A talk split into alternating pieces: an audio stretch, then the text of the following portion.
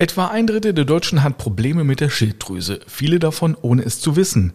Die schmetterlingsförmige Drüse im Hals ist heute das Thema bei Kernig und Gesund, denn sie erfüllt zahlreiche wichtige Aufgaben im Körper. Welche das sind und was es mit der berühmten Über- und Unterfunktion der Schilddrüse auf sich hat, hören Sie jetzt.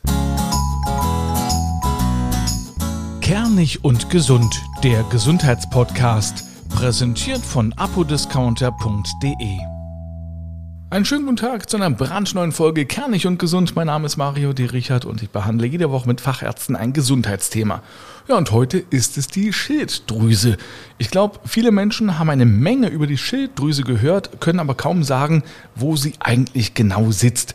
Anfangs habe ich zwar schon gesagt, im Hals, aber wo genau, das verrät uns nun der Endokrinologe Dr. Tobias Wiesner aus Leipzig. Schönen guten Tag, Dr. Wiesner. Ich grüße Sie. Hallo. Ja, Dr. Wiesner, wenn man jetzt also vor dem Spiegel steht, wo könnte man jetzt also genau die ominöse Schilddrüse verorten? Also die Schilddrüse liegt direkt unter dem Kehlkopf und ähm, weil Sie die Frage so formuliert haben, ähm, wenn ich Patienten neu in der Praxis habe und zu ihnen sage, ähm, wir machen jetzt mal einen Ultraschall von der Schilddrüse, gehen Sie schon mal ins Ultraschallzimmer, ich komme gleich nach, bin ich manchmal doch verwundert, was Patienten alles freilegen in der Hoffnung, dass ich da die Schilddrüse finde. Nein, den Bauch muss ich tatsächlich nicht schallen. Ich muss nur an den Hals. Ja, es ist wirklich verrückt. Man, man weiß es einfach als Laie überhaupt nicht, es sei denn, man ist dann wirklich davon betroffen. Ja. Kann man die Schilddrüse irgendwie sehen, wenn man jetzt irgendwie den Hals spannt oder ist die sehr verborgen? Wenn Sie diese Schilddrüse sehen äh, beim äh, an den Hals schauen, dann ist sie zu groß. Oh. Das ist schon ein Kriterium. Oh. Das habe ich tatsächlich als Student noch lernen dürfen, die Größe der Schilddrüse. Und ob man sie bei gesenkten Kinn, bei zurückgelegten Kinn sieht, das waren tatsächlich Kriterien noch vor der Ära der, des Ultraschalls.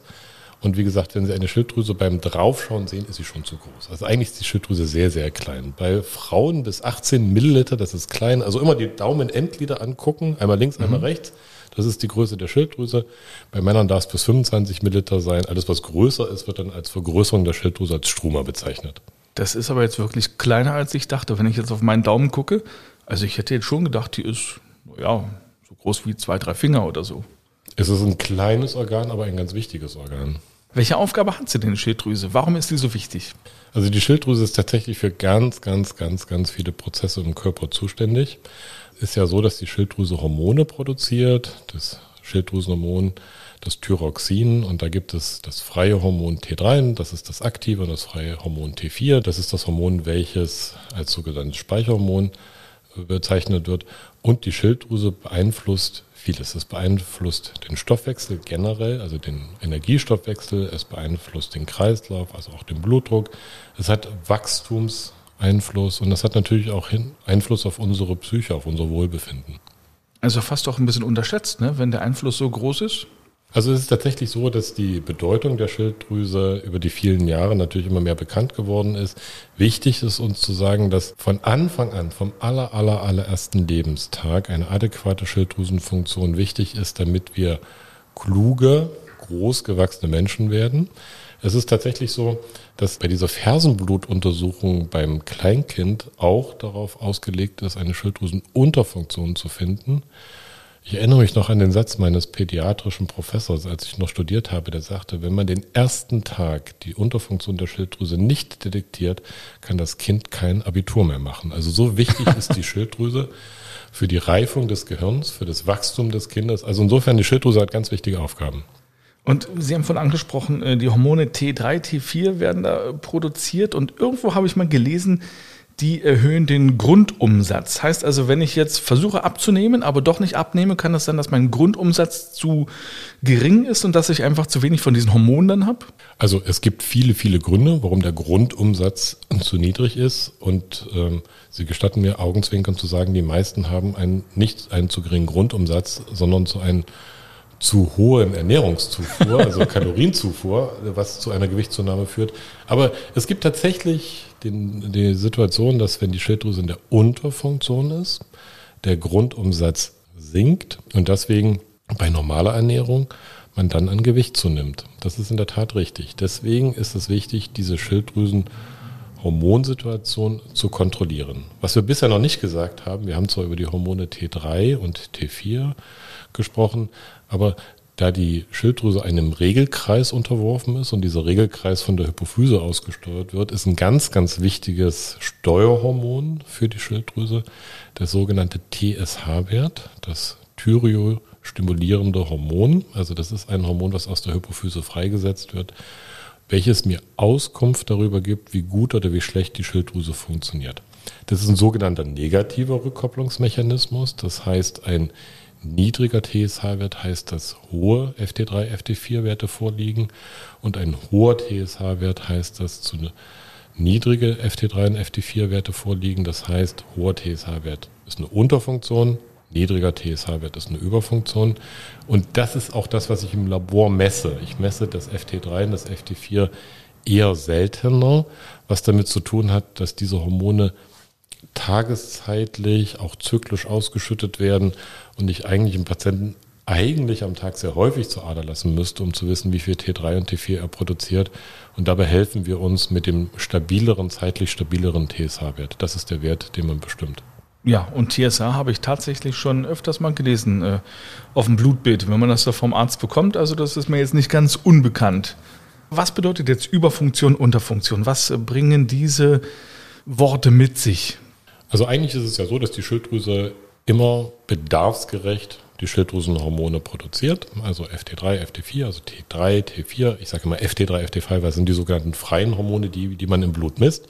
Also das Triothyronin und das Thyroxin sind die Hormone, die von der Schilddrüse produziert werden. Und das macht die Schilddrüse gesteuert über die Hypophyse, also die Hirnanhangsdrüse, die mit dem TSH-Wert das reguliert. Wenn die Schilddrüse jetzt ein Problem bekommt und nicht ausreichend Hormone produziert, wird also zu wenig T3, T4 hergestellt. Und mit einem Mangel an diesen Hormonen kommt der Patient in seine Unterfunktion hinein. Die hat bestimmte Symptome, die wir sicherlich gleich reden. Wenn der Patient jetzt eine Schilddrüsenerkrankung hat, bei der die Schilddrüse zu viel Hormone produziert, also sich diesem Regulationsmechanismus entzieht aus der Hypophyse. Also die Hypophyse sagt zwar, produzieren nicht mehr so viel, aber die Schilddrüse sagt autonom, nein, ich mache weiter. Dann kriegt der Patient seine Schilddrüsenüberfunktion, die als Ursache die Schilddrüsenautonomie haben kann oder als Ursache auch eine sogenannte autoimmune Erkrankung, wo ein autoimmuner Prozess leider dazu führt, dass die Schilddrüse unkontrolliert Schilddrüsenhormone produziert und der Patient dann in seine Überfunktion kommt. Was bringt das für Symptome mit sich?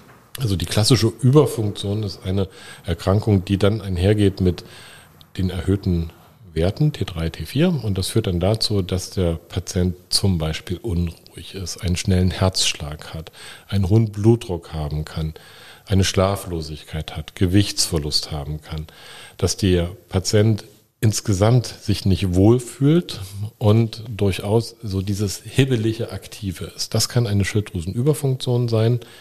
Die kann verschiedenste Ursachen haben. Ich hatte es ja schon gesagt. Einmal die Autonomie, also die Schilddrüse produziert von sich aus zu viel und hört nicht auf den übergeordneten Instanz, sprich die Hypophyse. Oder es kann sein, dass es eine Autonomie ist, dass also bestimmte Zellen in der Schilddrüse sagen, ich höre gar nicht mehr, was von außen passiert. Und die, wie gesagt, die autoimmune Situation, dass also Antikörper die Schilddrüse anstoßen. Und bei diesem Risiko kann es natürlich auch sein, dass wenn der Patient zum Beispiel von außen, und darüber werden wir sicherlich auch gleich reden, zu viel Jod bekommt, dass die Schilddrüse plötzlich so viel Jod angeboten bekommt, aus denen sie ja die Hormone produziert, dass es da zu einer Überfunktion kommen kann.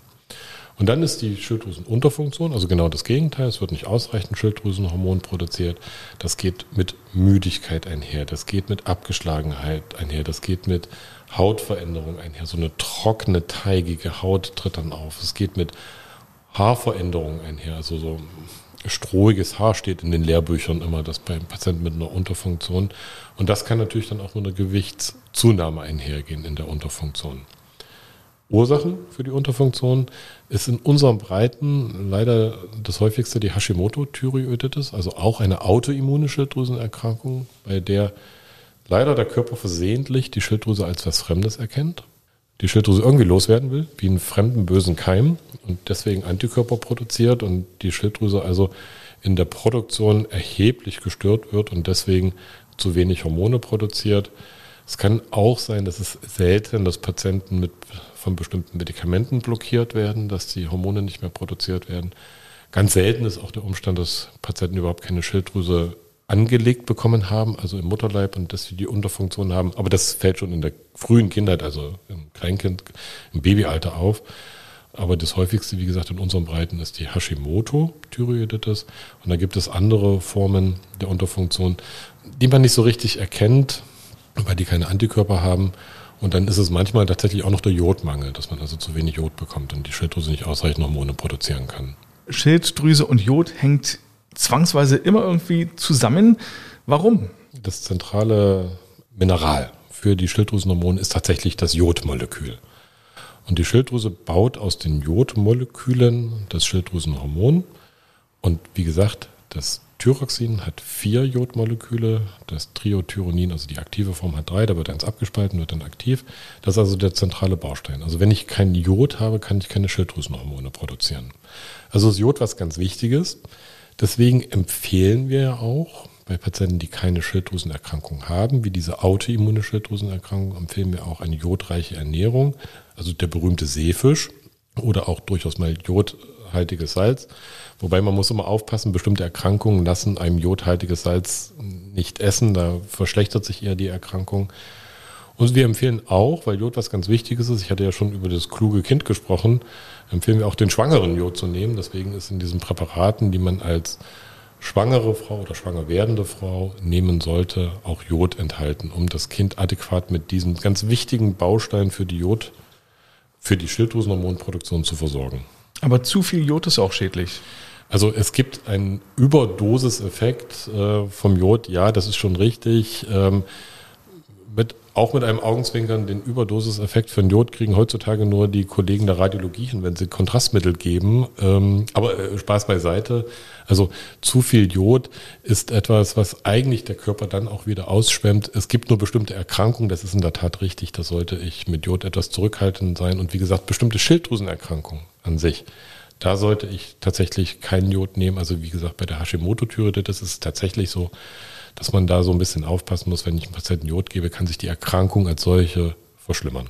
Als das losging mit dem Ukraine-Krieg, da war es so, dass äh, online keine Apotheke mehr Kaliumjodid hatte. Ja. Die haben also gedacht, wenn es jetzt wirklich irgendwie tatsächlich eine Atomkatastrophe geben sollte, brauche ich ganz viel Jod. Warum ist das so? Das ist genau der Umstand, den wir gerade so durch die Blume schon miteinander diskutiert haben. Wenn ich ganz, ganz, ganz viel Jod gebe, dann blockiere ich die Schilddrüse. Das ist dieser Überdosiseffekt. Und ich will bei einem Atomunfall die Schilddrüse schützen, radioaktive Substanzen aufzunehmen, die dann zu einer Schilddrüsen-Tumorerkrankung, sprich zum Schilddrüsenkrebs führen könnten.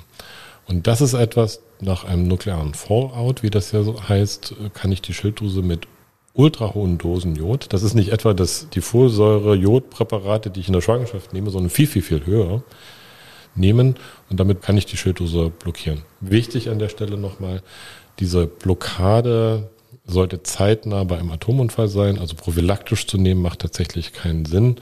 Und es gibt auch ganz klare Empfehlungen, des Robert-Koch-Instituts und der Behörden in Deutschland. Es gibt auch eine bestimmte Altersgrenze, bei der man das Jod dann nicht mehr nehmen sollte. Es sollten also hauptsächlich jüngere Patienten nehmen. In den behördlichen Angaben steht 40, 45 Jahre und älter sollte man dieses Jod nicht nehmen, weil das Risiko da, einen Schilddrüsentumor zu bekommen, deutlichst geringer ist als bei den jüngeren Patienten. Also das ist vielleicht nochmal eine wichtige Aussage. Ja, also 45, so ist die Grenze dann. Das heißt nicht, dass man zu alt ist mit 45. Das heißt nur, dass das Risiko, eine Schilddrüsen-Tumorerkrankung zu bekommen durch eine radioaktive Belastung deutlichst geringer ist. Und wie gesagt, wir sollten die Jüngeren schützen. Aber auf jeden Fall zwei Sachen, die man in diesem Zusammenhang noch sagen muss. Man soll es nicht alleine nehmen, auf eigene Faust, sondern die Behörden kümmern sich darum. Das ist nochmal ganz wichtig. Und zum anderen, Sie sagten schon, äh, diese normalen Jodpräparate aus der Apotheke. Man müsste ja tonnenweise davon essen. Das ist in einer viel zu geringen Dosis, sondern man braucht da schon dieses spezielle Kaliumjodid. Da gibt es aber irgendwie bloß eine Firma, die das hat und das ist sowieso permanent ausverkauft. Das ist, also es ist eigentlich auch nicht Apotheken verfügbar, weil es ja für den äh, nuklearen Notfall vorgehalten wird. Und auch da habe ich äh, nie gedacht, dass ich mir darüber Gedanken machen müsse, habe mir die Informationen in den letzten Tagen auch erarbeitet. Ähm, es ist tatsächlich so, wenn es zu einem Fallout kommt, gibt es eine Reserve in Deutschland. Wie voll die ist, sei dahingestellt. Aber es wird dann empfohlen, es zu nehmen oder nicht zu nehmen, damit man auch adäquat zum richtigen Zeitpunkt die Schilddrüse blockiert. Dann reden wir allgemein über die Schilddrüse. Wie merke ich denn selbst, dass es die Schilddrüse ist? Also, dass ich mal den Arzt aufsuchen sollte. Merke ich das selbst, dass es die Schilddrüse ist? Oder merke ich einfach bloß, oh, ich bin jetzt immer so abgeschlagen oder? Also die Schilddrüse an sich spezifisch zu merken, das geht eigentlich nicht. Da erinnere ich mich auch an meinen Professor in Anatomie, der den schönen Satz sagte, die Schilddrüse ist das Chamäleon unter den Organen. Also es kann alles und nichts sein und es kann auch mal die Schilddrüse sein. Und als Endokrinologe habe ich den ganzen Tag ja sehr viel mit der Schilddrüse zu tun und ich habe auch mit den Sätzen der Kollegen zu tun, die den Patienten sagen, das muss ihre Schilddrüse sein. Und dann ist es unsere gemeinsame Aufgabe, also Patient und ich rauszubekommen, ist es denn die Schilddrüse? Vielleicht der wichtige Satz, es gibt keine spezifischen Symptome für die Schilddrüse. Ob ich müde bin, das kann Schilddrüse sein, kann aber auch der fehlende Nachtschlaf sein. Ob ich aufgeregt bin, das kann die Schilddrüse sein, kann aber auch die Verliebtheit sein. Also insofern ist immer ganz wichtig und deswegen auch mein Satz, nicht allein den Laborwert zu bestimmen, der hilft uns natürlich, sondern auch mit dem Patienten zu reden, zu sprechen und zu fragen, was sind ihre Symptome, in welchem Zusammenhang sind die aufgetreten, was haben sie denn sonst gemerkt, was gibt es sonst so für Dinge im Alltag. Und das ist vielleicht der wichtige Satz, spezifische Symptome für die Schilddrüse gibt es tatsächlich nicht. Deswegen das Gespräch mit dem Arzt. Auch die Hausärzte sind da inzwischen sehr erfahren. Und dann die Kontrolle dieses TSH-Wertes. Und wenn man da den Verdacht hat, kann man weiterführende Diagnostik machen. Es gibt ja noch ein paar andere Parameter, die man bestimmen kann. Ich hatte es ja gesagt, FT3, FT4. Oder zum Beispiel auch die sogenannten Antikörper, um zu wissen, ob eine Unterfunktion autoimmunbedingt ist oder ob eine Überfunktion autoimmunbedingt ist. Diese Parameter kann man bestimmen. Und lieber einmal mehr checken lassen, die Schilddrüse, als äh, zu wenig. Also insbesondere auch da, wenn das familiäre Risiko da ist, das muss man ja sagen. In unseren Breiten ist es ja, Sie hatten es gesagt, ein Drittel eine Schilddrüsenerkrankung. Das ist sehr häufig eine familiäre Geschichte. Leider betrifft es häufig auch Frauen mit Schilddrüsenerkrankungen. Also wenn die Schwester oder die Mutter an einer Schilddrüsenerkrankung erkrankt ist, macht es durchaus Sinn, den Schilddrüsenwert etwas häufiger mal zu äh, checken. Und insbesondere, wenn eine Auffälligkeit schon mal gewesen ist, also zum Beispiel eine Schilddrüsenfehlfunktion in der Schwangerschaft, macht es Sinn, einmal jährlich den Schilddrüsenwert zu bestimmen. Und an dieser Stelle machen wir nach einer ganz kurzen Unterbrechung weiter.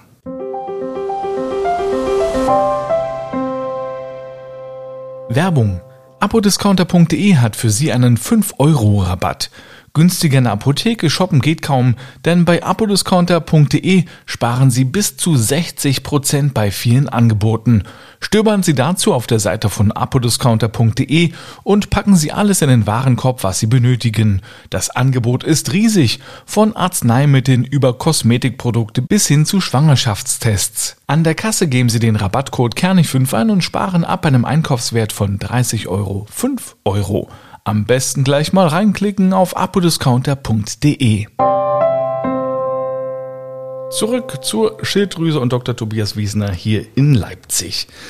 Ab wann sollte man denn den Arzt aufsuchen? Also wichtig ist es immer mit dem Hausarzt seine Fragen zu klären, ob es die Schilddrüse sein kann. Und das ist auch so der Hauptweg, wie die Patienten zu uns Endokrinologen finden. Also der Kollege, der hausärztliche Kollege hat den Verdacht zur Schilddrüse mit dem Patienten zusammen gelenkt und hat vielleicht auch einen Schilddrüsenwert bestimmt und mit diesen Schilddrüsenwerten gucken wir uns den Patienten an. Was natürlich ein Punkt ist, der halt mal ganz am Anfang ja besprochen ist, wenn ich das Gefühl habe, es drückt im Hals, also die Schilddrüse ist zum Beispiel zu groß, ich habe das Gefühl, dass die Schilddrüse groß ist. Dafür haben wir spezielle Ultraschallgeräte, mit denen man sich die Schilddrüse genau angucken kann. Wir können also die Größe ausmessen, wir können die Durchblutung angucken. Wir können sehen, ob Knoten oder ob Zysten in der Schilddrüse drin ist. Das ist nichts Seltenes, aber die Frage ist auch, ob, ob sowas krankhaft ist, wie es im Verhältnis zu den anderen Halsorganen ist. Da ist ja nicht viel Platz im Hals. Also das können wir mit dem Ultraschall tatsächlich sehr entspannt machen. Und deswegen ist so die Frage, Schluckbeschwerden, enge Gefühl, ein Punkt, der zum Endokrinologen, zum Ultraschall führen sollte. Wie gesagt, das Gefühl, dass die Schilddrüse außerhalb der Funktion ist, das lohnt sich immer mit dem Hausarzt zu besprechen, weil die ganzen anderen Fragen, die bei eingeschränkten Befinden auch auftreten könnten, er mit im Blick hat. Und dann sind wir natürlich gerne Ansprechpartner als Endokrinologen. Dann gibt es ja bisweilen Menschen, Sie haben es auch schon angedeutet, die bekommen auch so, ja, so eine dicke Beule an der Schilddrüse. Was ist da los? Ist es immer was Schlimmes? Also in den seltensten Fällen erfreulicherweise ist es was Schlimmes. Ähm, die, der Anteil derer, die bei einer zum Beispiel Knotenstruktur äh, einen Tumor haben, ist erfreulicherweise sehr gering. Also die Schilddrüse wird leider in unseren Breiten aus verschiedensten Gründen, auch zum Beispiel dem Jodmangel in bestimmten vulnerablen Phasen, also Pubertät etc., dann zu groß. Also das ist diese Struma oder auch früher Kopf genannt.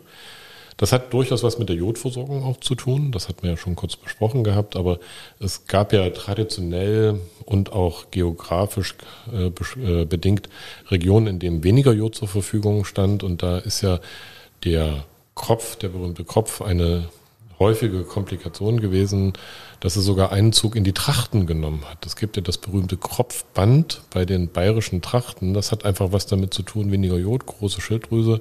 Und das hat man dann mit geschmückt mit einem doch sehr, äh, sehr schön gestalteten Kropfband. Also das ist durchaus etwas, was man in den Alpenregionen sieht.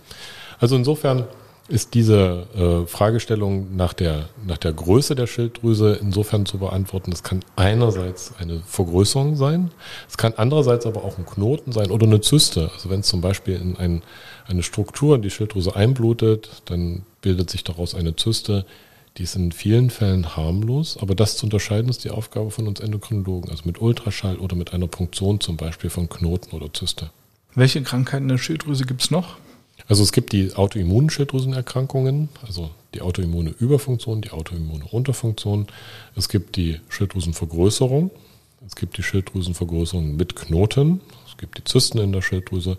Und es gibt natürlich auch sehr selten, erfreulicherweise hatte ich ja gesagt, auch die Schilddrüsenkarzinome. Da gibt es unterschiedliche Typen, die einer endokrinologischen Diagnostik und dann auch einer häufig chirurgischen oder auch nuklearmedizinischen Therapie bedürfen.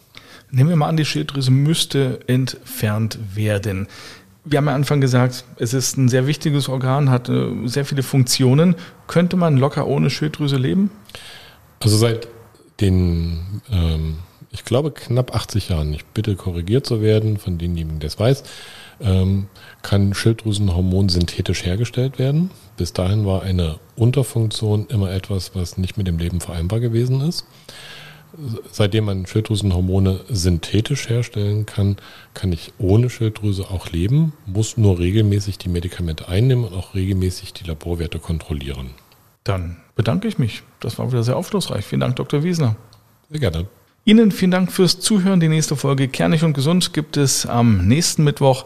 Alle Folgen finden Sie auf kernigundgesund.de und außerdem überall dort, wo es gute Podcasts gibt. Bis zum nächsten Mittwoch. Tschüss.